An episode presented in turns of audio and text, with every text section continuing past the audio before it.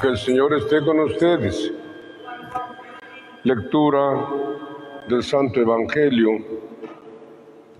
según San Lucas. Aquel día Jesús entró en el templo y comenzó a echar fuera a los que vendían y compraban allí, diciéndoles, está escrito, mi casa es casa de oración pero ustedes la han convertido en cueva de ladrones. Jesús enseñaba todos los días en el templo. Por su parte,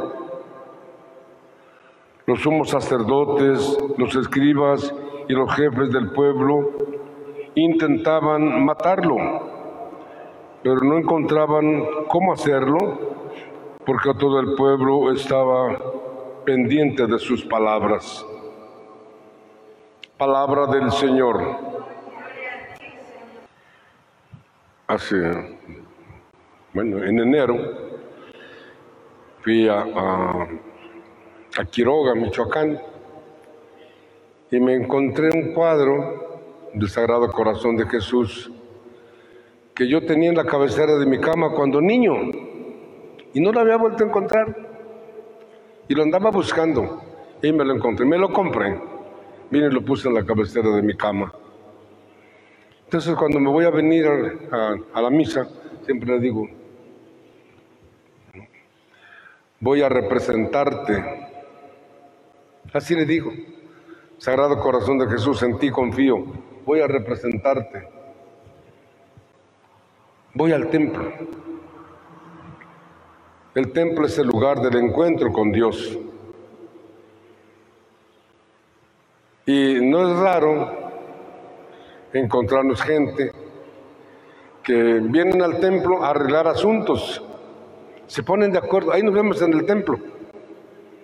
Vienen a arreglar sus asuntos aquí, a veces hasta asuntos de negocios.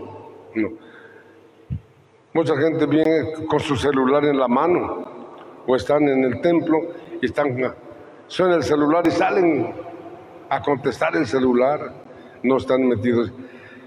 Cuando, vengan al cuando vengamos al templo, venimos a estar con Él. Venimos a hablar con Él, apagar el celular, olvidarnos de todo. Voy a entrar en contacto con Dios. Mi casa es casa de oración, mi casa es casa de oración. Este tiene, tiene referencia a un pasaje del Antiguo Testamento cuando Jacob iba huyendo de, su hermano que lo quería matar porque le, ganó la primogenitura, iba huyendo y se durmió en el camino y en la noche vio una escala que subía hasta el cielo y por esa escala subían y bajaban los ángeles de Dios. Y cuando se levantó, Dijo, este la, aquí está, este lugar es santo. Y puso una piedra ahí como un recuerdo de ese encuentro con Dios.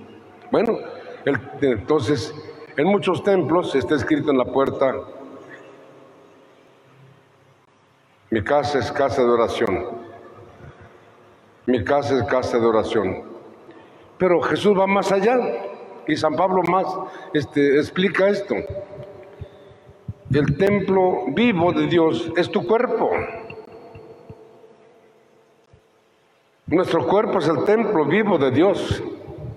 Entonces, cuando nosotros profanamos nuestro cuerpo, estamos profanando el lugar del encuentro con Dios.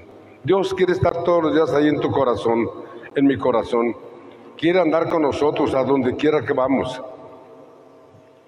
Que hay terremoto, ahí está Dios en tu corazón. Que hay pobrezas, ahí está Dios en tu corazón. Hay necesidades, ahí está Dios en tu corazón, siempre. Tu cuerpo, mi cuerpo son templos vivos de Dios.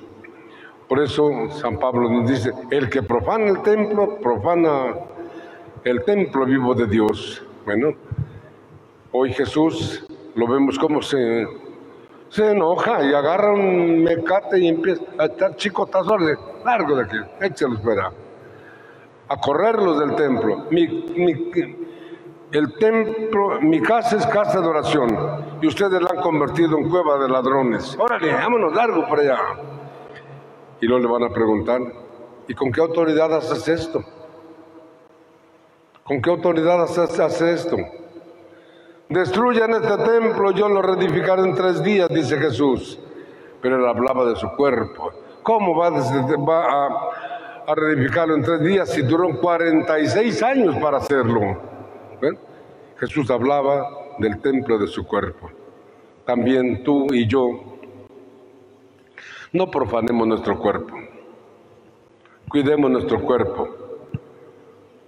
Hagámoslo un lugar de encuentro con Dios. Que nuestra Madre Santísima nos acompañe, que la Eucaristía sea siempre para ustedes, para mí, fuente de vida. Vamos a pedir.